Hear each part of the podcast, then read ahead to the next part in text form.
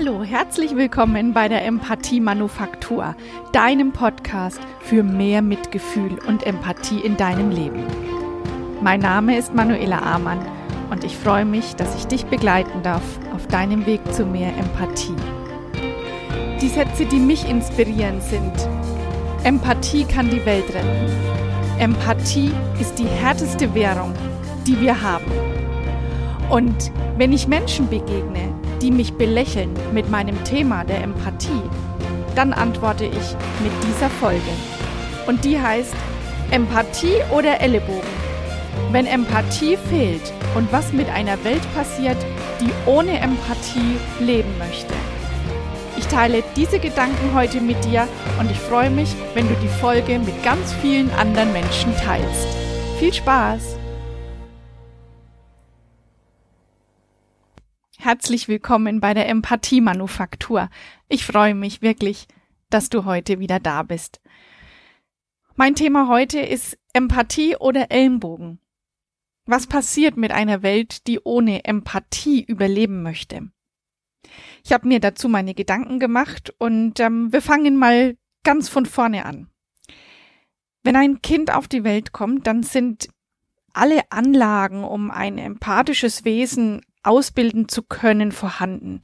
So wie ein Muskel kann auch die Empathie trainiert werden oder verkümmern. Nach dem Motto Use it or lose it. Und verheerend auf die empathische Entwicklung wirken vor allem Gewalt und traumatische Erfahrungen.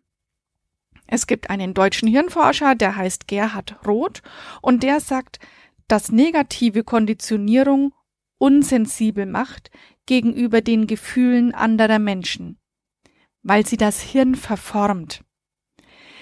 Ähm, die, die Neuroplastizität, also Neuroplastizität bedeutet, das Gehirn passt sich immer neuem Wissen an, neuen Erfahrungen. Das heißt, solange wir leben, kann sich das Gehirn entwickeln. Und diese Neuroplastizität, die baut sich, ja, lapidar gesagt, wenn Gewalt und traumatische Erfahrungen gemacht wurden, unsensibel zusammen. Die Gehirnregionen, die für das Mitfühlen zuständig sind, die werden dann nicht angeregt und verkümmern. Und jetzt habe ich über Gewalt und negative Erfahrungen im Leben gemacht. Ich glaube aber, dass wir so weit gar nicht gehen müssen, sondern es geht darum, die Intelligenz des Herzens bei Kindern zu schulen, wenn wir Empathie unseren Kindern weitergeben möchten. Das, was ich sehe, wenn ich spazieren gehe, sind unheimlich viele Eltern, die statt in ihren Kinderwagen zu schauen, um mit dem Kind über Mimik und Sprache zu kommunizieren, Eltern, die in Displays schauen. Und deswegen können sich Kinder wenig Mimik anschauen, abschauen, nachahmen. Und dadurch kommen sie auch wenig Kontakt mit ihrem limbischen System. Ich habe in der letzten Folge über die Mimik gesprochen. Hör da noch mal rein, wenn du da ein bisschen mehr dazu hören möchtest. Es ist wichtig, dass die Mimik das limbische System anregt, denn dadurch machen wir erste Erfahrungen mit Emotionen. Das, was wir aber unseren Kindern beibringen, ist Leistung in Form von Noten, Gehorsam und das spätere Einkommen, das wird anerkannt. Dadurch werden Gefühle eher unterdrückt und Kinder werden tatsächlich zu Gefühlskälte erzogen. Und das, da meine ich nicht damit sozial schwache Menschen überhaupt nicht, sondern das ist durch alle sozialen Schichten kann man das beobachten. Ähm, was ist denn, wenn wir folgende Leistungen honorieren, nämlich Herzenswärme zeigen, Gefühle offen zeigen können, persönliches inneres Wachstum erfahren oder die Freiheit leben, die eigene persönliche Wahrheit zu zeigen. Das sind für mich drei existenzielle Dinge, die Zufriedenheit bringen ins Leben. Und Kinder, die genau diese drei Punkte nicht vorgelebt bekommen, die kennen keine Empathie, erleben kein Mitgefühl und können es deswegen auch nicht weitergeben. Ich habe als mein großer Sohn noch klein war, hat mal eine Bezugsperson, eine ja, Erzieherin zu, zu mir gesagt, na ja, der ist halt immer gleich so sensibel, der weint immer schnell. Und ich konnte damals damit noch gar nicht umgehen und habe überlegt, was jetzt da falsch ist. Meine Antwort drauf ist, es fehlte an erzieherischem Know-how, um empathisch auf dieses Kind, auf mein Kind eingehen zu können. Denn ich gehe davon aus, dass die erwachsene Person, die mir das entgegnet hat, selbst nicht gelernt hat, sich zu spüren und eher Gefühle unterdrückt hat und nicht weiß, nicht wahrnehmen kann, ähm, wie sich ein anderer fühlt, der so eine Emotion zeigt. Und ich mag ganz klar dazu sagen, es geht mir nicht um einen Fingerzeig auf andere Menschen. Gar nicht. Es geht mir lediglich darum, darauf zu achten, wann wir wie kommunizieren. Wenn wir Kindern keine Empathie beibringen, dann sieht die Welt in, aus meiner Vorstellung so aus. Dann streiten Kinder immer wieder denselben Streit. Dann wird weggeschaut. Dann wird ausschließlich aus Sensationslust erzählt. Dann wird belächelt. Dann wird gerecht. Dann wird entrüstet.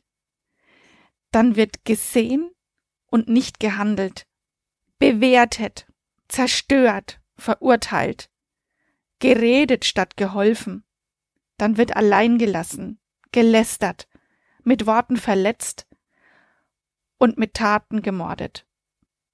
Oder anders ausgedrückt, Solingen, Hanau, Paris, Mittelmeer, Moria, Querdenker, Münster, Syrien, Israel, Sudan, behindert, anders. Ja, das bringe ich jetzt mal für mich klar auf den Punkt. Und die Frage stellt sich, was kann ich denn tun? Wie kann ich denn empathischer werden? Und da gibt es ein paar erste einfache Schritte, nämlich Gefühle zulassen und zeigen. Es sind nämlich die starken Menschen, die Gefühle zeigen. Die eigene Mimik beobachten, und das Gesicht entspannen. Ausatmen. Denn Ausatmung steht für Entspannung. Und so wie du atmest, so fühlst du dich. Mehr zuhören, um zu verstehen, anstatt zuhören, um zu antworten. Nimm dich selbst an und üb dich in Selbstempathie und lern die Sprache des Herzens zu sprechen. Ja, es, diese Folge hier, die war mir schon lang am Herzen gelegen und es ist so wichtig, dass wir verstehen, dass intelligente Sätze nicht nur schön, sich nicht nur schön anhören und schön klingen, wie Empathie ist unser wichtigstes Werkzeug, denn wer versteht, kann nicht gegen andere sein. Oder, wie ich anfangs gesagt habe, Empathie kann die Welt retten, sondern lass uns aufstehen und was tun. Lass uns bei uns anfangen. Fang an und mach dich auf und trag die Empathie in die Welt. Und das ist mein Aufruf. Ähm, jetzt noch im Januar überleg dir, wofür du dich stark machen möchtest, was dein Projekt ist, was dein Anfang ist, empathischer zu werden. Und ich würde mich wahnsinnig freuen, wenn du das zum Beispiel über Instagram mit mir teilst. Und wenn dich das noch mehr interessiert, dann hör mal in meine allererste Folge rein. Da spreche ich, ähm, dass Empathie viel mehr ist als sensibel zu sein. Abonniere den Podcast und schreib mir eine Nachricht, wenn du dich in deiner persönlichen Empathie weiterentwickeln möchtest und ich dich da begleiten darf. Wir haben die Entscheidung, Empathie zu säen oder Empathie zu belächeln. Die Entscheidung, die liegt ganz bei dir. Egal ob du Kinder hast oder nicht, du kannst deine Empathie in deinem Umfeld immer weitergeben. Es ist das, was wir draus machen. Wählst du die Empathie oder wählst du den Ellenbogen? Ich denke, mit der Folge habe ich ganz klar deutlich gemacht, was mit einer Welt ohne Empathie passiert Und wir sind alle dafür verantwortlich. Du genauso wie ich. Es ist keiner ausgenommen. Es hat keinen Sinn, weiter drüber nachzudenken, was alles schon war und wer alles einen Fehler gemacht hat und wie denn das war. Wir sind alle so geworden, wie wir sind, weil wir schlechte Sachen erlebt haben, weil wir von Menschen schlecht behandelt wurden. Aber deine Empathie dir gegenüber und anderen Menschen, die kann immer jetzt neu anfangen. Und ich freue mich für dich, wenn es dir gelingt.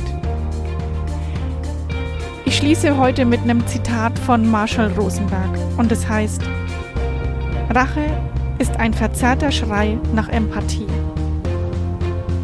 Also lass uns Empathie säen. Lass uns die Empathie in die Welt tragen. Es gibt so viele Menschen, die nach Empathie schreien. Ich freue mich auf dich und deine Empathie und wünsche dir von Herzen alles Gute. Deine Manuela.